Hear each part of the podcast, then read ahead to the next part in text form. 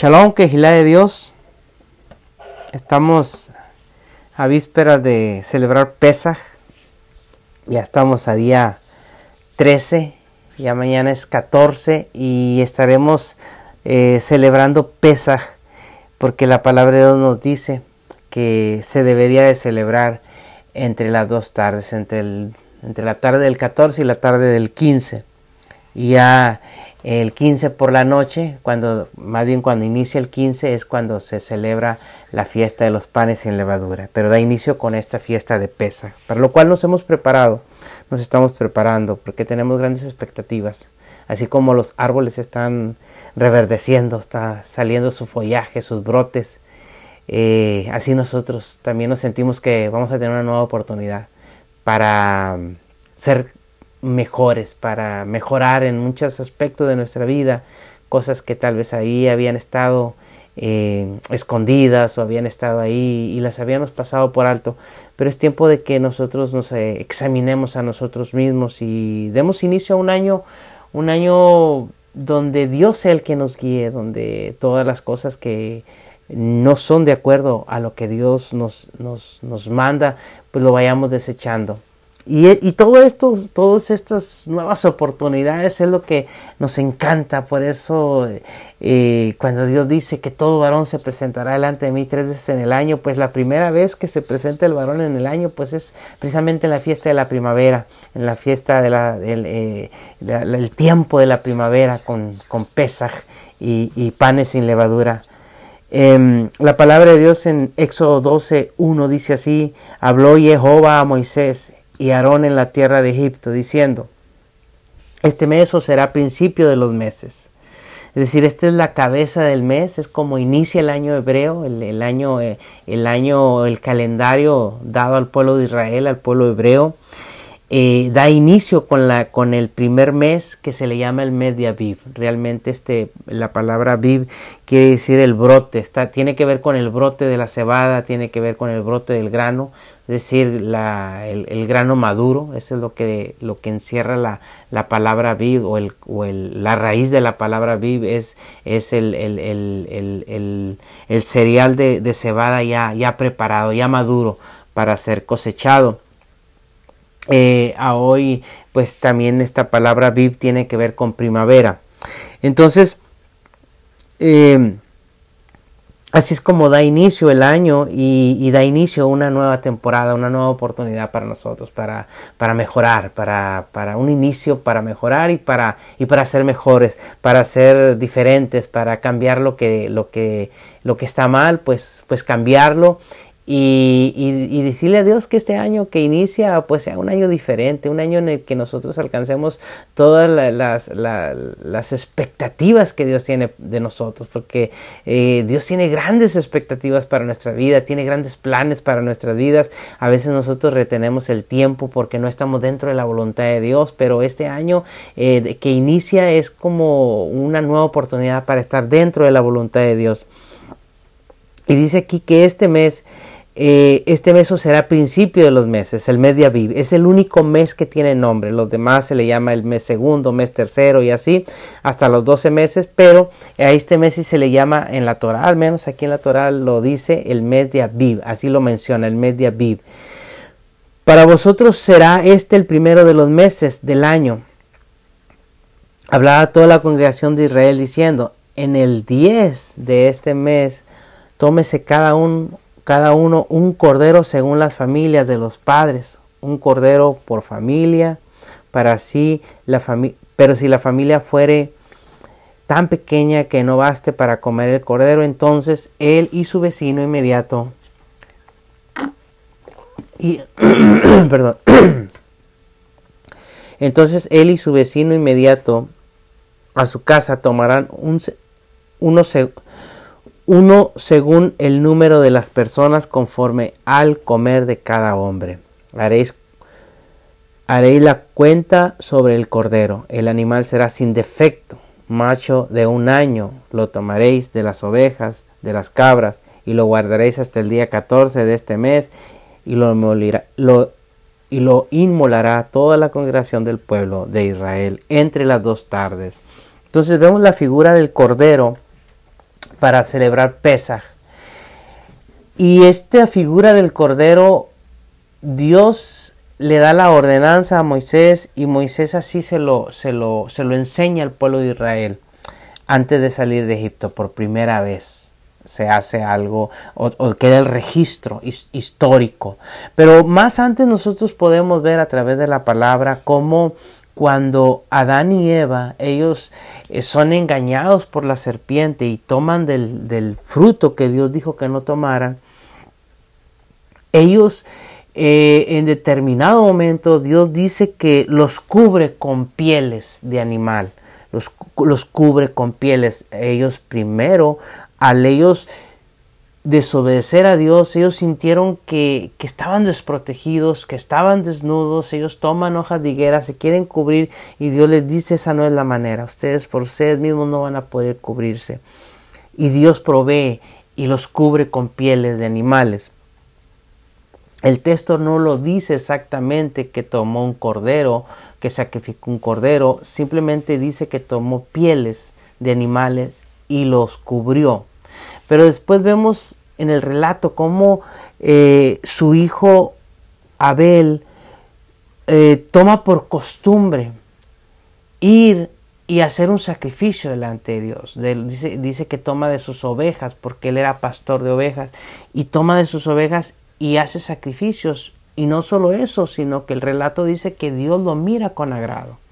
Lo mira con agrado de tal manera que aún, ahí uno puede ver que este joven no solamente lo hacía como, eh, como, un, como algo que se le ocurrió de pronto, sino es una revelación que él tuvo.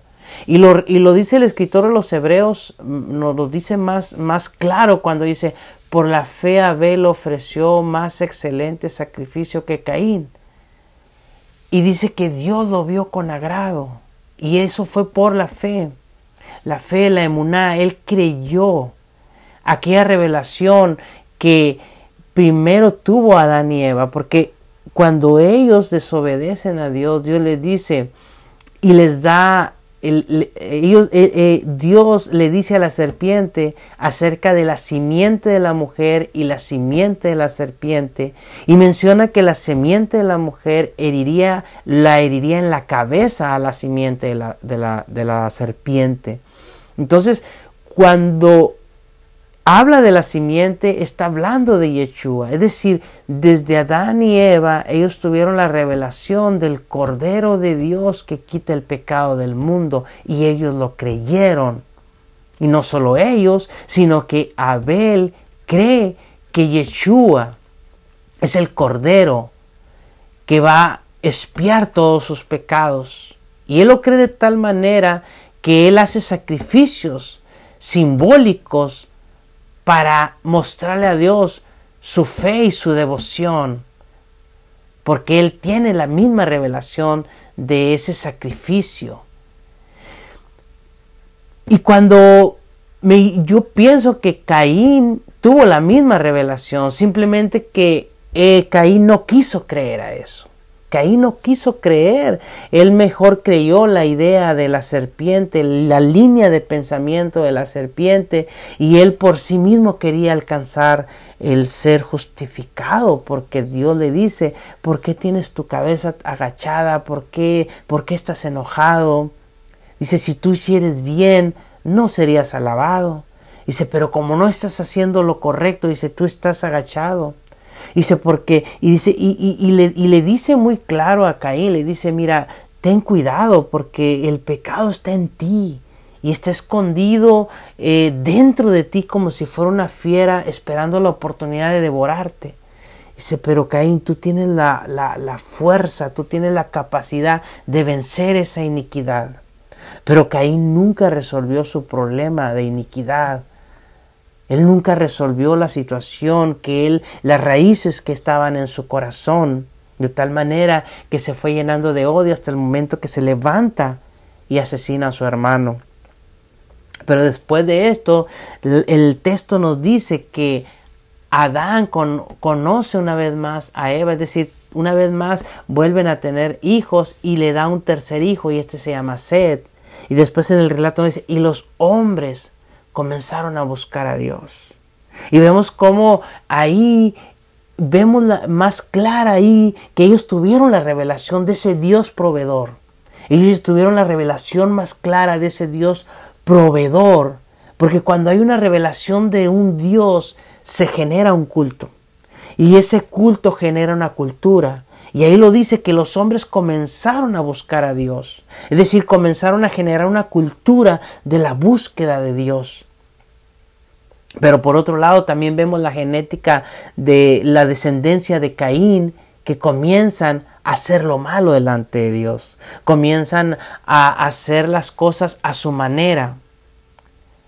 De tal manera que llega el momento que la tierra está tan, tan corrompida que no hay otra opción para Dios, sino dice voy a destruir todo. Solamente guardó los animales para que se reprodujeran en el arca. Le habla a Moisés, a, perdón, Noé y lo ve a, a, ve él en Noé un hombre limpio en su genética, limpio en sus generaciones. Es decir, un hombre que no se había contaminado ni con las ideas ni con los pensamientos de todos los seres humanos que estaban corrompidos, sino que él se había guardado santo. Halló gracia delante de Dios. Y Dios le dice, yo voy a, a, preservar tu vida. Y le, lo manda, hace una arca pero un, arca donde se salvaron de, de, aquel gran diluvio. Pero cuando Noé sale del arca, lo primero que hace es hacer un sacrificio, hacer un sacrificio para Dios. Es decir, Noé de la misma manera tuvo esta revelación del Cordero. Vemos después cómo Sed, de los tres hijos de Noé, eh, Sem es el que sigue con esa línea con la línea de pensamiento de Dios y sigue con la misma revelación que Dios le había dado, mientras los otros pueblos, los otros, eh, eh, tanto eh, Cam, comienza a corromperse y, comienzan a nacer hijos y se hace, después se hacen tribus que comienzan a hacerlo, lo, comienzan a corromperse delante, delante de Dios. Pero la línea de, de, de, de Sem, ellos buscan de Dios y, a ellos se les es revelado y ellos siguen con la misma idea de tal manera que nace Abraham y Abraham Dios, Abraham, Dios lo toma Abraham de Ur de los Caldeos, lo saca y le da la revelación y le dice, mira, tu simiente y mi simiente, dice, tu simiente Dice, en tu simiente serán benditas todas las naciones. Y el apóstol Pablo lo dice así, más claro, dice, eh, y habla de tu simiente, algo singular, no en plural, sino singular. En tu simiente, hablando de Yeshua. Abraham sabía todo esto. Y Abraham estuvo a punto de sacrificar a su hijo Isaac, porque él sabía que de su descendencia iban a ser el Hijo de Dios, el Cordero de Dios. Y cuando está a punto de sacrificarlo, el texto nos dice que le dice, detente, Dios le dice a Abraham, detente Abraham, porque yo sé que tú vas a hacerlo. Y dice que ahí mira el cordero atado en un zarzal. Entonces, Abraham vio a Yeshua. Por eso, y, Yeshua sí lo dijo, dijo, si ustedes fueran hijos de Abraham, eh, ustedes dicen no son hijos de Abraham, dice, porque Abraham vio mi día y se alegró. Abraham tuvo la revelación del Cordero. Entonces, entonces no solamente es, es eh, Dios revelándole a Moisés, claro que a Moisés le dio una revelación de los profetas es el mayor, porque él tuvo la revelación detallada de lo que Yeshua iba a hacer. Mientras que Abraham, Sem, Set, Abel, ellos tuvieron hasta cierto punto la revelación. No es hasta la época de Moisés cuando él tiene la revelación clara de lo que es Yeshua. Y así lo dijo Yeshua, dice, de mí escribió Moisés. Si ustedes creyeran los escritos de Moisés, me creerían a mí porque de mí escribió Moisés. Moisés tuvo esa revelación y cuando él va y les da las, eh, la, la, mm, la, instrucción cómo celebrar Pesach, Moisés había ya tenido una revelación de lo que era el Mesías. Él había tenido esa revelación. Por eso el escritor a los hebreos lo dice así, por la fe Moisés dice, rehusó ser hijo de la hija de, de Faraón. Y se escogiendo los vituperios, escogiendo los azotes. Y por la fe dice, celebró Pesaj en Egipto, Moisés.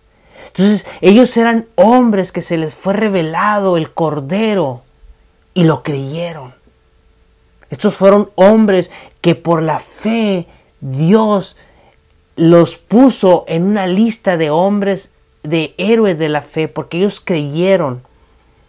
Entonces, cuando por primera vez, vemos, cuando por primera vez vemos en detalle cómo se debería celebrar pesa cada detalle, no era solamente sino que algo que ya se venía haciendo, pero que no estaba tan especificado como Dios le estaba diciendo a Israel. Y aquí lo dice en el texto, dice, habla de un cordero de un año que no iba a tener ningún defecto. Lo iban a tomar el día 10 del mes de Aviv, lo iban a tomar, lo iban a separar, lo iban a llevar a sus hogares y lo iban a tener por cuatro días y el día 14 lo iban a sacrificar entre las dos tardes. Esto de las dos tardes está hablando entre, eh, entre 12 del mediodía y 3 de la tarde. Es lo que en, el, en, la, en la idea hebrea se conocía como entre las dos tardes, como a las 3 de la tarde era cuando se hacía el sacrificio del cordero porque a la caída del sol, es decir, entre 6 y 7 de la tarde era que se, se comía este cordero, se tenía que comer. Entonces dice en el 6, y lo guardaréis hasta el día 14 de este mes, y lo inmolará toda la congregación del pueblo de Israel entre las dos tardes, y tomará de la sangre y lo pondrá en los dos postes y en el dintel de la casa que lo han de comer. Y aquella noche comerán de la carne asada al fuego y panes sin levadura. Entonces cuando habla aquí de panes sin levadura, realmente está hablando de la corrupción eh, del pensamiento que ellos tenían que eliminar. Por eso el apóstol Pablo lo dice así a, a los corintios. Dice, porque nuestra Pascua, que es Cristo Jesús, ya fue sacrificado. Ahora celebrar la fiesta no con la levadura de malicia y de maldad, sino ser una nueva masa sin levadura, de verdad, de rectitud. Entonces, cuando, cuando Dios le da a través de, de, Moisés esta ordenanza de que ellos al comer Pesaj ya no iban a tener nada de contacto con ningún alimento que tuviera levadura. La levadura para ellos era un resto de masa que ellos guardaban. Ellos hacían sus, sus masas para, hacer sus tortas, sus panes, porque en Egipto, Egipto es, es, uno de los primeros eh, países o eh, una, de las primeras culturas donde se, se, hay datos donde ellos, eh, donde ellos cultivaban los hongos que, que, que, se encontraban en el aire y en, y en, todo, en la piel y en todo, en todo lugar había microorganismos, microorganismos unicelulares que eran los que al contacto con el cereal y la humedad eh, hacían que la, el cereal se comenzara a, a leudar. Y ellos fueron los primeros. Entonces Dios tomando esta idea que tenían los egipcios de leudar la, de leudar la masa, ellos hacían una masa y guardaban un resto de masa y lo envolvían y lo ponían en, un lugar húmedo para al otro día o, a los días, si iban a hacer una masa nueva, le agregaban esa masa restante que ya tenían leudada y así hacían panes leudados. El pan leudado, obviamente, al, estar leudado, pues cuando ya lo coces es un poco más suave y un poco más manejable, un poco mejor, más agradable al paladar.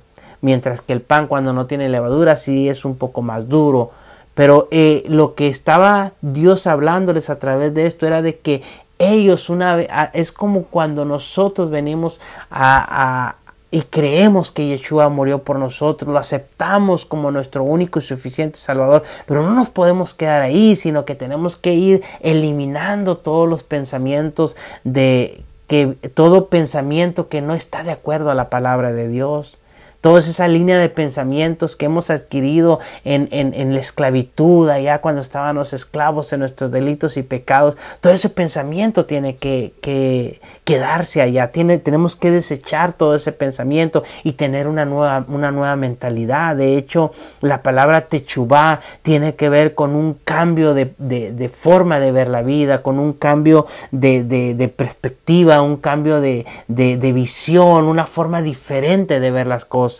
Lo que para nosotros en español se traduce como el arrepentimiento o hacer frutos dignos de arrepentimiento. Realmente lo que dice es hacer frutos dignos de Techubá, es decir, una mente nueva, una, una forma diferente de ver las cosas. Y era lo que Dios le estaba diciendo, usted, yo lo voy a sacar de Egipto, pero tienen que eliminar todo, todo pensamiento que no esté de acuerdo a lo que yo me voy a revelar a ustedes.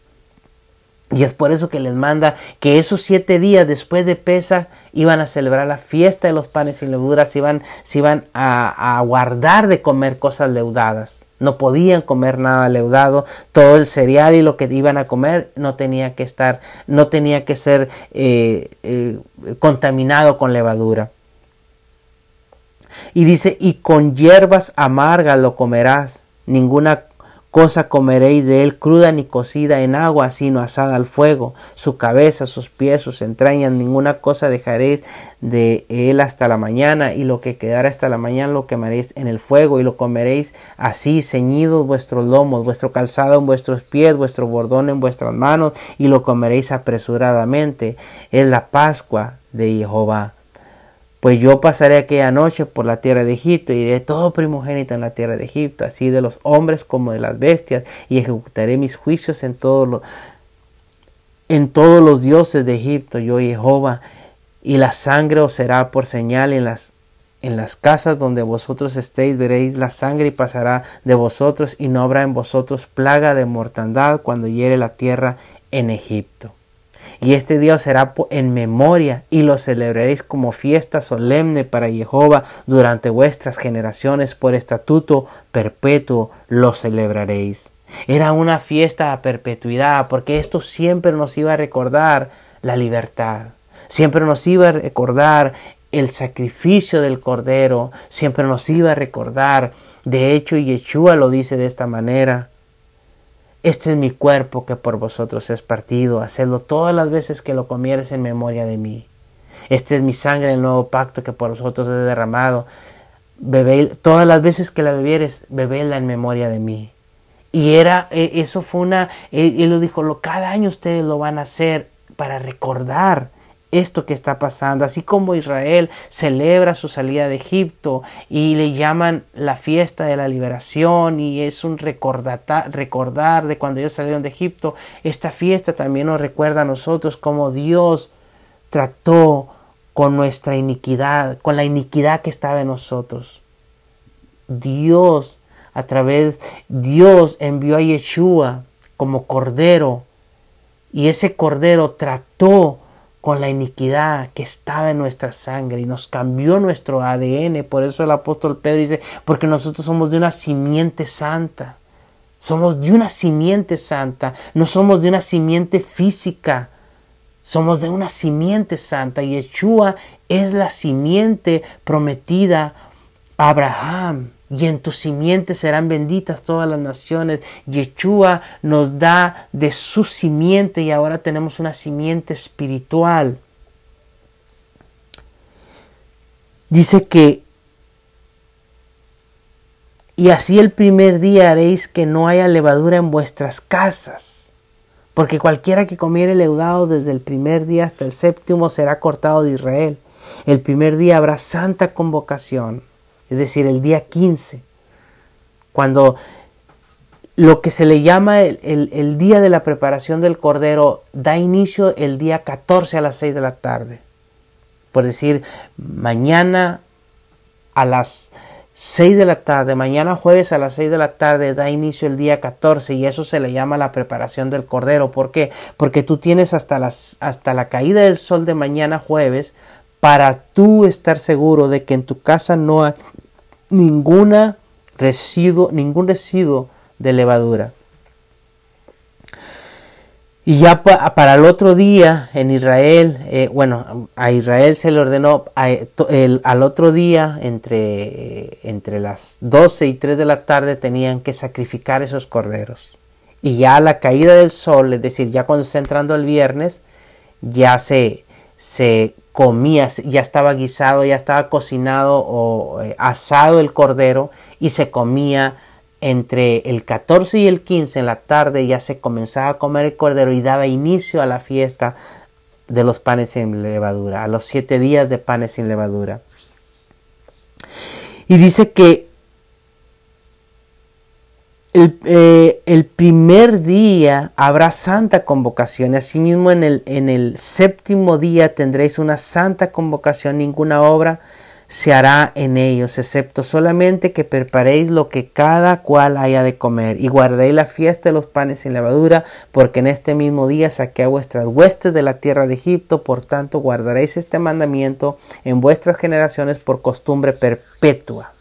Entonces, este año va a haber dos Shabbat eh, juntos, el Shabbat de primer día de panes sin levadura y el Shabbat semanal, los, ambos van a ser el sábado, dan inicio el viernes por la tarde y va a haber dos Shabbat. Hay veces que el, el Shabbat de panes sin levadura cae en jueves, a veces cae en miércoles, como cuando Yeshua murió, ese año cayó en un miércoles. El Shabbat de panes sin levadura el primer día, el Shabbat fue el miércoles y el Shabbat semanal fue el como toda cada semana el, el sábado y hubo 72 horas entre el Shabbat de panes sin levadura y el Shabbat semanal. Hubo 72 horas eh, de separación.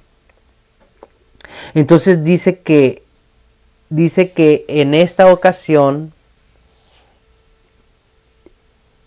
Moisés les da la, ordenanza y en esa, en esa noche de Pesach ellos salen de Egipto, salen.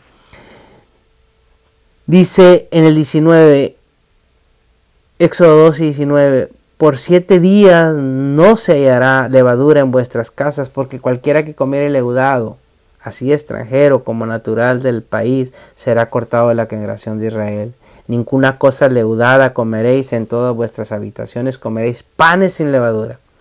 Y Moisés convocó a todos los ancianos de Israel y les dijo, sacad y tomaos cordero por vuestras familias y sacrificad la Pascua y tomad un manojo de hisopo y mojado en la sangre que estará en un lebrillo y untad el dintel los dos postes con la sangre que estará en el lebrillo y ninguno de vosotros salga de las puertas de su casa hasta la mañana, porque Jehová pasará hiriendo a los egipcios, y cuando vea la sangre en el dintel y en los postes, pasará Jehová aquella puerta, y no dejará entrar al heridor en vuestras casas para herir.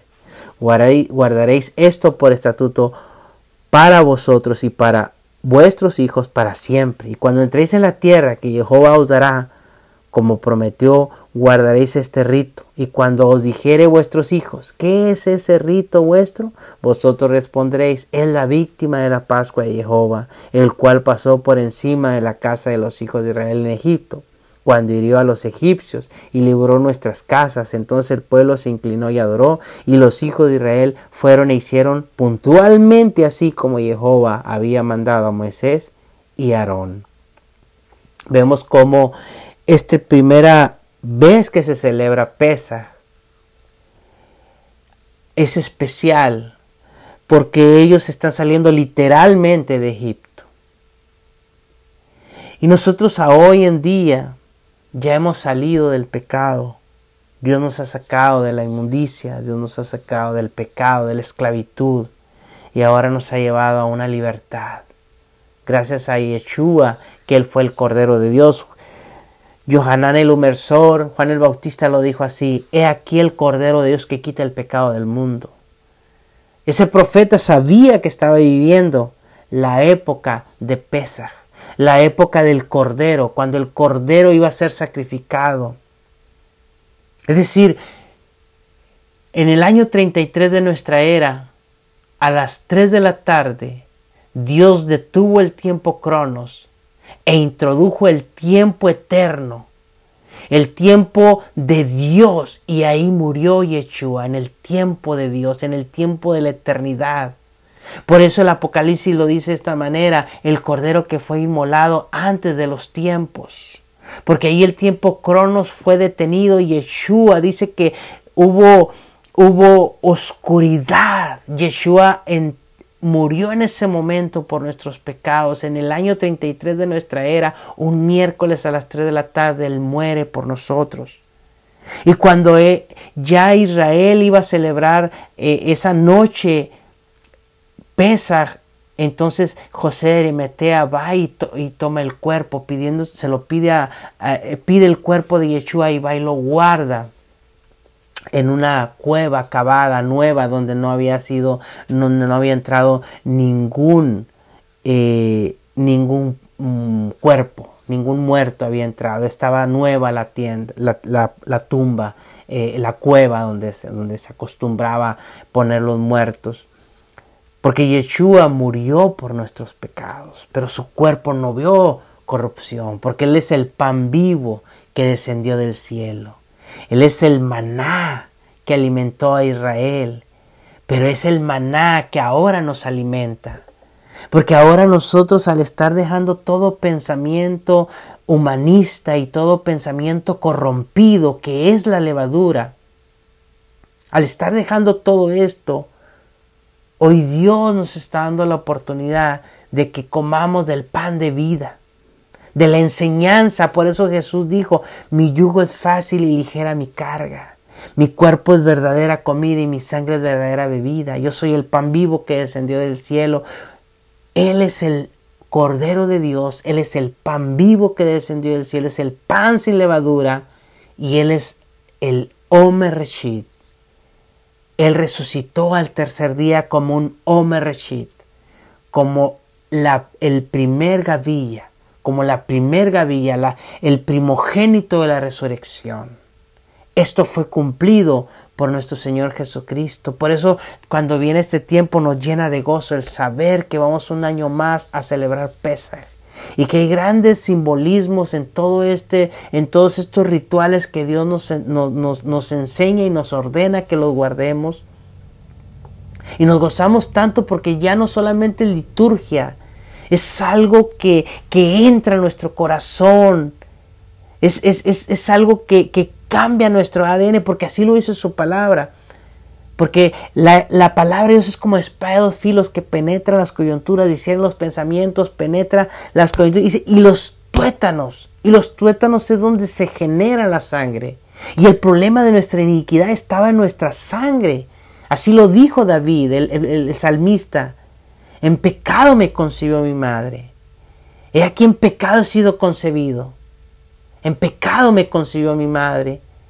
Porque el problema de iniquidad lo traemos desde el momento de nacer. Pero Yeshua trató con ese problema que teníamos de iniquidad. Y ahora podemos decir que Dios nos ha hecho libres. Que el Cordero de Dios nos ha limpiado. Con su sangre nos ha limpiado. Nos ha redimido de todo pueblo, de toda nación.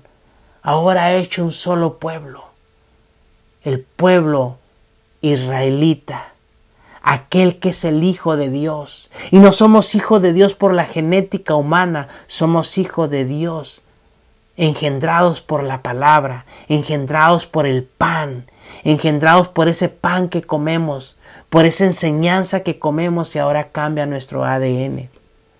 En esta fiesta de Pesaj debemos de estar atentos a lo que Dios nos habla para hacer los ajustes necesarios y poder celebrar una Pesaj sin la malicia y sin la maldad y sin la contaminación de pensamiento.